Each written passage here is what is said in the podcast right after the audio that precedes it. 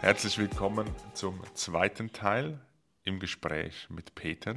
Peter Oberhänsli, der uns gerade die Archetypen näher bringt, wie sie uns auch dienen in unserem Alltag heute, auch wenn es sagen wir, eher alte Bilder sind. Falls du den ersten Teil noch nicht gehört hast, äh, ich empfehle dir wirklich anzuhören, anzusehen, weil da gehen wir genauer auf die einzelnen Archetypen, liebenden Krieger, Magier und König ein. Und wir sind gerade dabei, äh, dass der zweite Teil startet mit, dem, mit der Antwort auf die Frage, gibt es auch ein Modell für Frauen, wie es ihnen helfen könnte im Alltag, weil wir jetzt oft halt von Männern gesprochen haben. Genau. Ich wünsche dir also ganz, ganz viel Spaß weiterhin bei diesem Gespräch. Genau. Klar, sogar sehr gerne. ähm, Frauen haben ebenfalls Archetypen. Die heißen ein bisschen anders, die sind auch anders aufgestellt. Und es gibt da unterschiedliche Lehren dazu. Es gibt auch ein bisschen mehr Archetypen als bei den Männern.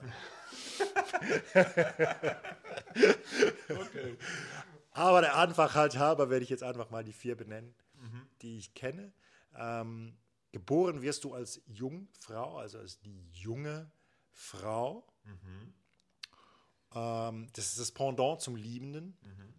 Dann wirst du initiiert in die Mutter. Mhm. Das ist das Pendant zum Krieger. Und das Spannende ist die, ähm, die Gleichheiten eigentlich, die diese beiden Archetypen haben. Der Krieger dient einer Mission, er dient dem König. Und die Mutter dient den Kindern, die sie gebärt. Es ist eine Rolle, eine Aufgabe, die wir Männer als Krieger und die Frauen als Mütter erfüllen. Es muss jetzt nicht heißen, dass jede Frau ein Kind haben muss, dem sie dient. Mutter kann man auch von einem Projekt sein oder von einer Aufgabe sein. Mhm. Dann werden sie zur Königin. Weil irgendwann hat die Frau ihren Dienst als Mutter abgeschlossen und dann wird sie zur Königin. Dann kann sie sich das erste Mal wieder fragen, okay Kinder, jetzt in der Schule, ich habe mehr Zeit für mich. Was will ich eigentlich vom Leben? Mhm. Und dann rückt sie selbst ins Zentrum ihres Lebens. Sie wird Königin ihres Lebens. Es ist für mega viele Frauen eine äh, unglaublich schöne Zeit, weil sie im Zentrum stehen, weil sie, ah, was will ich eigentlich vom Leben? Was will ich von den Männern? Was will ich für Arbeit? Ähm, genau. Und dann kommt die ruhigere Phase, ähm, das wird äh, die alte Weise genannt. Ähm, das sind Frauen, die eine lebenslange Erfahrung haben und dieses Wissen ähm, anderen zur Verfügung stellen. Mhm. Die alte Weise. Okay. Ja. Und das, ihr merkt, das du merkst vielleicht, das ist ein bisschen verschoben. Die Königin kommt anstelle des Magiers, also es gibt dann gibt einen Wechsel.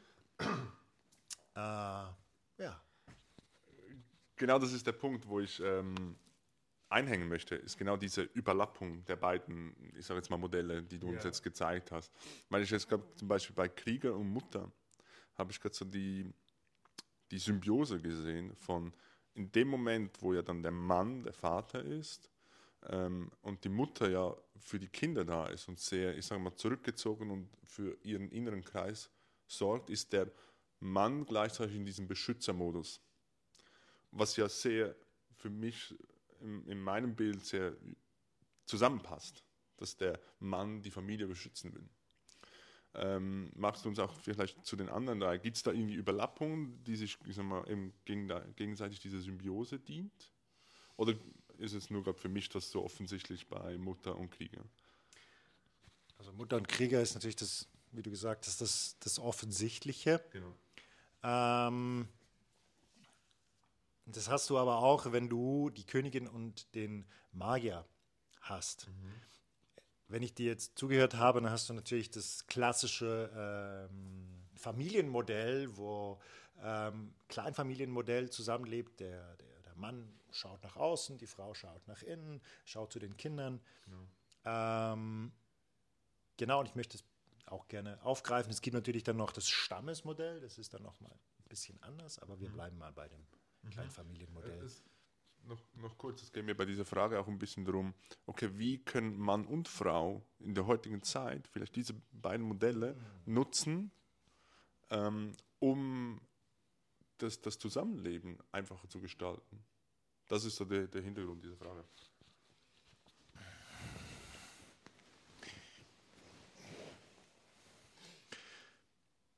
In erster Linie, um diese diese Dinge nutzen zu können, ist es sehr wichtig, dass wir ein Verständnis dafür entwickeln. Mhm. Weil wenn wir ein Verständnis dafür haben, wenn wir ein Gefühl dafür haben, dann können wir das nutzen. Ja, dann kannst du vielleicht, wenn du merkst, du bist in einer Auseinandersetzung, ähm, merkst du bei dem Gegenüber oder bei dir selbst, in welcher archetypischen Form der andere jetzt gerade ist. Mhm. Und dann kannst du dich ein bisschen rausnehmen. Ja? Genau. Ja. Und darum ist dieses Modell so gut. Es gibt eine Orientierung in einer Welt der Gefühle, wenn wir gelernt haben, mit diesen Gefühlen umzugehen. Und das ist ein Teil von der Aufgabe, der ich mich verschrieben habe, dass vor allem wir Männer uns unseren Gefühlen wieder annähern, wir sie wieder fühlen, sie durchleben. Klar, Männer und Frauen, die sind da sehr unterschiedlich. Ich sage jetzt Männer und Frauen, eigentlich meine ich weiblich und männlich. Mhm. Was auch wir Männer haben, haben männliche und weibliche Anteile, Frauen haben auch männliche und weibliche Anteile. Aber wenn ich jetzt als Mann geboren werde, dann habe ich die größere Tendenz, männlich zu sein. Genau. Mhm. Okay. Ähm, und du hast vorhin ganz am Anfang noch angesprochen, dass diese, äh, diese Archetypen, die du uns gerade ähm, im Männlichen vorgestellt hast, sage ich mal, auch oft Lebensphasen dienen. Genau. Würdest du in demnach sagen, dass äh, Männer bis, sag jetzt mal 20 eher im Liebenden sind, ab 20 bis, sag jetzt mal 35, 40 eher im Krieger und ist dann und die Folgefrage daraus wäre dann von meiner Seite, ist denn jetzt für einen 20-Jährigen ein Magier nicht zugänglich? Ähm, grundsätzlich habe ich immer alle vier Archetypen in mir, mein ganzes Leben lang. Okay. Aber phasenweise ist ein Archetyp für mich wichtiger, weil es meine Lebensphase ist. Aber es sind immer alle da. Okay. Es ist eigentlich wie ich bin, ich bin, oder ich sitze wie an einem Tisch und an dem Tisch sitzen immer die vier Archetypen. Ja, die sind immer da. Mhm. Dann ist es aber so, wenn wir noch einen Stock höher gehen, dann kommt eine Lebensphase, die einem Archetypen zugewiesen ist. Mhm. Ähm, du hast gesagt, bis etwa 20 bis man, ist man im Liebenden. Ähm, in meiner Erfahrung ist es beispielsweise so, dass mit 28, so plus minus, kommen, kommt wie, dann muss der Krieger initiiert werden, sonst ähm, ist der Mann wie verwirrt. Er weiß nicht, wohin er gehen soll. Ich habe auch ziemlich viele ähm, Coaching-Klienten, die mit 28, 30 merken, irgendwas stimmt nicht, ich komme nicht weiter oder ich fahre eine Depression. Oder es gibt übrigens auch die meisten Selbstmorde bei Männern um die 28 herum, weil da ist wie so ein Übergang. Okay. Wenn dieser Übergang nicht initiatorisch gelebt wird, dann ja, dann ist man als Mann orientierungslos. Und das ist mega wichtig, dass da was geschieht. Hm. Ich möchte es gerne gerade aufgreifen, weil es gerade auch sehr mir immer wieder begegnet, diese Initiation, die du gerade angesprochen hast. Was glaubst du, aus deiner Sicht braucht es denn jetzt in dieser Phase des Mannes, du hast es gesagt, um 28 herum, was braucht es aus deiner Sicht?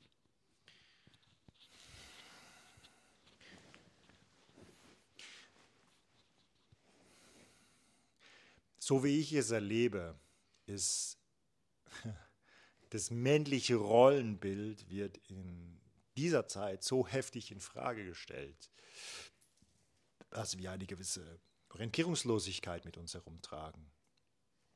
Und was es braucht, ist, dass Männer wieder mit Männern unterwegs sind in einer Form der Bruderschaft. Mhm. Oh, gerade warm ums Herz. Wo wir nicht als Konkurrenten einander gegenüberstehen, sondern wo wir Seite an Seite stehen oder Rücken an Rücken stehen. Und ich glaube, dass diese Zeit, diese Zeit der Orientierungslosigkeit für uns Männer eine riesige Chance ist, uns nochmal zu überdenken, uns zu fragen, hey, das, was mir da draußen gesagt wird, was ist gut, was ist schlecht, bin ich das wirklich? Mhm. Oder ist es nur eine, eine Form, in die ich mich hineinpressen soll? Mhm. Und macht mich das glücklich? Und eine Initiation zu erfahren mit anderen Männern, das ist dieser Übergang, der ganz natürlich geschieht. Wir haben ja verschiedene Lebensphasen, die wir durchleben. Diese Übergänge rituell zu zelebrieren, einen Schwellengang zu machen, zu merken, hey, hier hört etwas auf und hier beginnt etwas Neues. Mhm. Und diesen Übergang begleitet zu erfahren und das Potenzial in dieser Phase auch der Verwirrung und Neuorientierung für dich nutzen zu können. Das ist eine unglaublich geile Möglichkeit, dein Leben in die Hand zu nehmen und auszurichten und nicht dich von diesen Übergängen verwirren zu lassen und das als Stress zu sehen, sondern als Chance zu sehen. Mhm. Und das versuchen wir in unserem Workshop den Männern begleitet anzubieten, dass sie wie diese Übergänge als eine Chance sehen und nicht als eine Belastung. Weil die, die, die Neuorientierung kommt sowieso, das spürst du irgendwie in dir drin. Es wird ganz oft, oder zu der Zeit, wo ich noch jung war, wurde oft von der Midlife Crisis erzählt. Und das ist einfach, das sind ganz oft Männer, die zu lange in einem Archetypen drin geblieben sind und diesen Übergang nicht gemacht haben und dann sind sie leer. Hm, okay. Orientierungslos, wissen nicht wohin.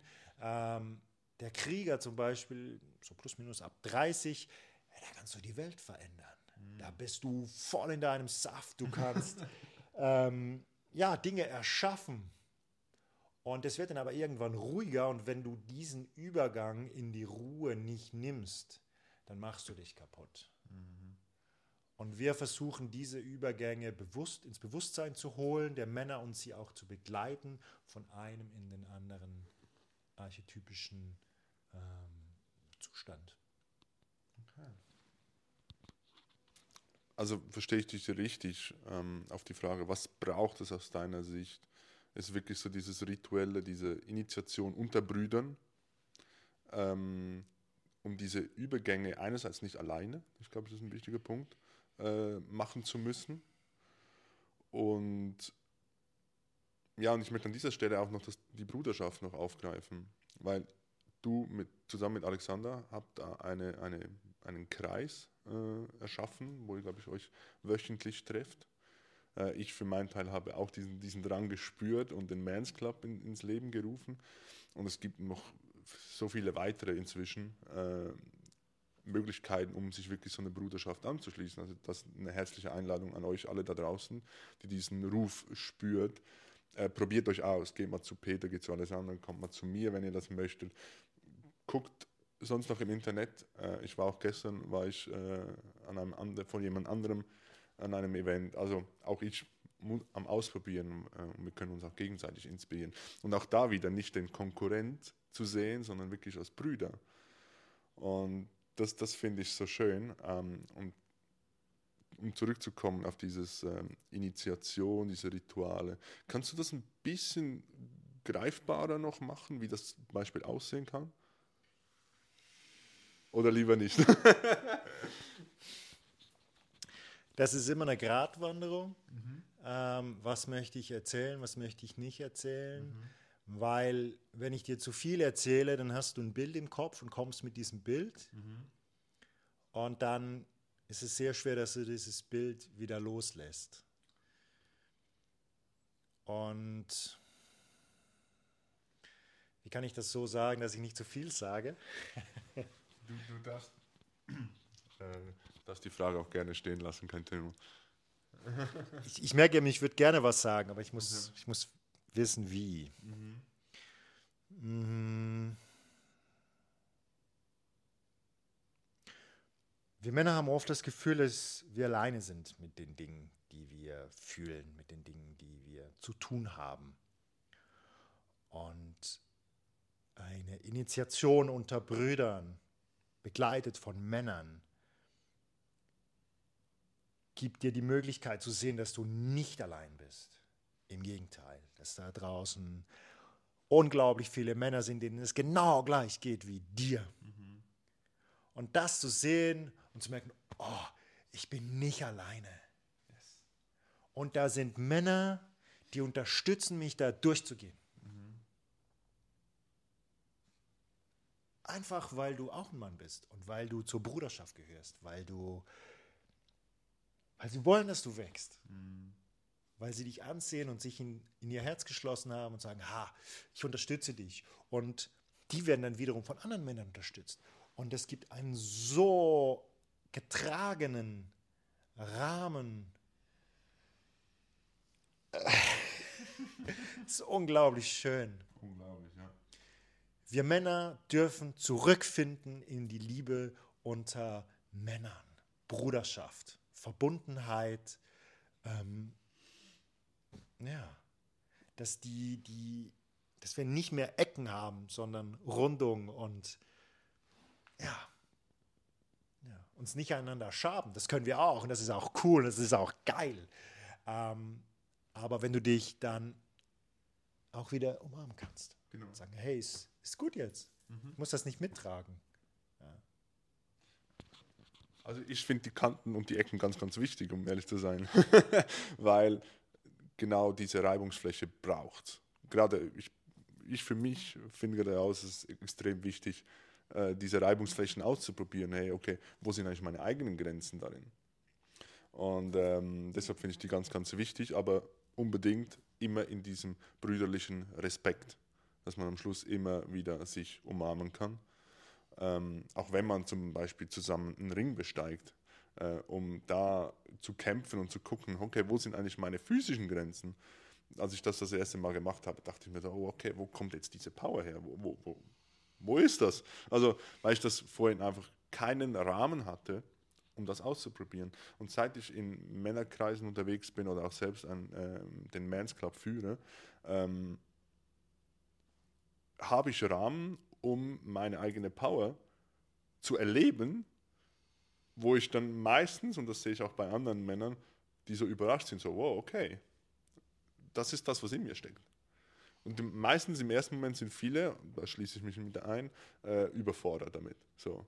Das ist wie die emotionale Welle, die du vorhin beschrieben hast, die, ähm, die du reiten darfst. Also auch, auch im positiven Sinne, also auch wenn Trauer und so weiter kommt, wo ja ich sag mal, eher als negative Gefühle betitelt werden, wenn man es möchte, ähm, die können einen überrollen, aber auch genauso kraftvolle Dinge, diese, diesen, diesen Enthusiasmus, diese Power, die du in dir hast, kann ja einen auch überrollen und zu viel sein und dann wieder lieber runterregulieren. Und auch das darf man lernen, diese, diese Wellen zu reiten. Genau. Greift das gerade wieder auf. du hast vollkommen recht. Es ist so wichtig, dass wir Männer auch wieder miteinander kämpfen können. Mhm. Körperlich. Genau. Ähm, und dabei ist es aber unglaublich wichtig, dass wir das in einem klaren, gehaltenen Rahmen machen können. Ja, das ist nicht so auf die Straße gehen und dich mit irgendwelchen Leuten prügeln, bis Blut fließt. Mhm. Ähm, ist nicht der Weg, der uns in die Stärke führt. Und ein richtig geiles Format, mit dem wir auch arbeiten, ist zum Beispiel Playfight. Kennst du wahrscheinlich auch. Mhm. Wo du in einem gehaltenen Rahmen kannst du deine Kraft erforschen, deine Gefühle erforschen, was passiert, wenn der andere stärker ist. Ja? Mhm. Was macht das mit mir, wenn ich unterlegen bin? Was macht das mit mir, wenn ich den anderen einfach vom Platz putze? Mhm. Ähm, ja, und das physisch auf einem unglaublich schnellen Weg. Aber in einer Form, wo ich dem Mann, nachdem wir gekämpft haben, in die Augen schauen kann und sagen kann, hey, da steht nichts zwischen uns. Wenn ich da wieder rausgehe, habe ich kein Problem mit dir. Absolut. Und darum geht es. Absolut. Absolut. Kann ich so definitiv unterschreiben und wirklich diese, die Playfights äh, organisieren wir auch ja im, im Mans Club. Ich, ich feiere das zurzeit sehr hart. Also ich kann es nur jedem an, ans, ans Herz legen. Und es ist ja genau wieder, ähm, da einen Bogen ein bisschen zu schließen, auch zum Krieger, ähm, ist ja genau diese Wut, die den Zugang ja bietet für den Krieger, um diese Wutwelle reiten zu können, ähm, genau in diesen geschützten Rahmen sich auszuprobieren ähm, und zu erfahren, okay, wie fühlt sich das an, wie genau gehe ich damit um und dich auch, auch in dem Punkt wieder halten zu lassen, trauen zu lassen mit den anderen Männern oder von den anderen Männern, die, die auch da waren oder da sind. So. Und an dieser, an dieser Stelle möchte ich noch kurz eine Geschichte teilen, die ich jetzt gerade in meinem letzten Mans Club vor zwei Wochen erlebt habe, wo wir Playfights gemacht haben. Äh, ich habe über die, in der letzten Podcast-Folge äh, noch darüber gesprochen, noch etwas detailliert, aber ich möchte es hier nochmal aufgreifen, weil es auch sehr, sehr gut passt. Ich war äh, am Tag des Events, ich war, bin flach gelegen im, im Bett, ich bin nicht aufgestanden, habe meine ganze Energie gespart, weil ich wirklich nicht so fit war. Äh, hatte Schnupfen und alles Mögliche.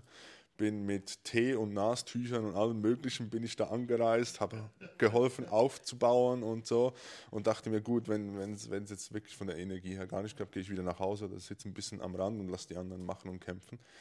Und ähm, ich war am Ende volle Pulle drin. Also ich habe da einfach nur Gas gegeben und das ist genau das, was du vorhin, diese Bruderschaft, dieses Uplifting, sich gegenseitig tragen, das habe ich da so was von gespürt und erlebt. Und ich bin geheilter wieder da rausgekommen. Es ging mir am nächsten Tag so, so viel besser. Oder auch schon am Abend danach. Ging, als ich zu Hause war, ich dachte so, what the fuck? Also warum fühle ich mich so gut? Es würde mir niemals ein Arzt sagen, ja, geh, ich, geh dich mal ein bisschen prügeln mit anderen Jungs, danach geht es dir bei der Erkältung und so weiter besser. Würdest du niemals hören. Äh, und ich hätte selber auch nicht geglaubt, hätte ich das jetzt nicht erfahren. Also guckt gerne in die Folge davor noch rein. Äh, da erzähle ich noch ein bisschen mehr darüber, was meine Erkenntnis daraus war. Aber das war für mich so ein klares Feeling und ein klares Erlebnis, was so eine Bruderschaft machen kann. Ähm, genau. Ja, mein Lieber, lass uns gerne, also ich glaube, wir könnten noch ewig quatschen, aber um es jetzt äh, auch in, äh, in, ein angenehmes Format zu packen, damit es auch äh, angehört wird, äh, möchte ich so langsam, langsam zum Ende kommen. Äh, ich habe mir noch ein bisschen was ausgedacht. Äh, so ein kleines Spiel noch am Ende. Okay. Äh, ich, du bist der erste Gast, mit dem ich das mache. Und mal gucken, wie es rauskommt. äh, und zwar, wenn du eine Superpower auswählen könntest, frei, was auch immer dir zur Verfügung steht, ja. was würdest du dir aussuchen? Was würde ich mir aussuchen?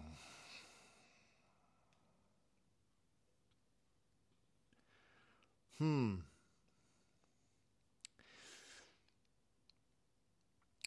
Ich glaube, bis zu einem gewissen Grad habe ich sie schon. Und zwar, ähm, ich, nenne es, ich nenne es Channeling okay. oder Verbundensein mit dem Göttlichen. Und zwar, wenn ich Workshops leite, dann ist es oftmals so, dass Dinge durch mich sprechen oder Dinge durch mich arbeiten, die diese Gruppe erfahren möchte. Mhm. Und das funktioniert aber nur, wenn ich mich selbst da, da, dafür loslassen kann. Mhm. Das mache ich teilweise auch, wenn ich Leute coache, dass ich mich selbst draußen lasse und ich schaue sie an und sehe sie als das Ganze, aber ich schaue sie nicht an als Peter. Mhm. Ja. Okay. Und das erlebe ich auch bei anderen Leuten, die die Workshops gebe, so diese, diese Verbindung mit dem Göttlichen, das wir alle in uns drin tragen. Danke dir. Äh, und ich habe mir noch mh, hm, drei Begriffpaare rausgesucht. Ähm, ich nenne das einfach Top of Mind Game. Ich sage dir die beiden Begriffe und du sagst einfach das erste, was dir in den Sinn kommt. Sensibel und Härte.